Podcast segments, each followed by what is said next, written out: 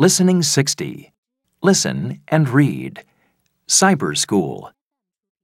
Australia is a very big country. A lot of families live on farms.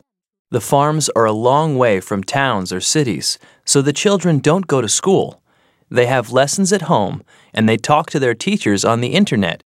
They are students of the cyber school.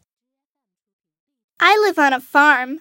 There isn't a town for 350 miles.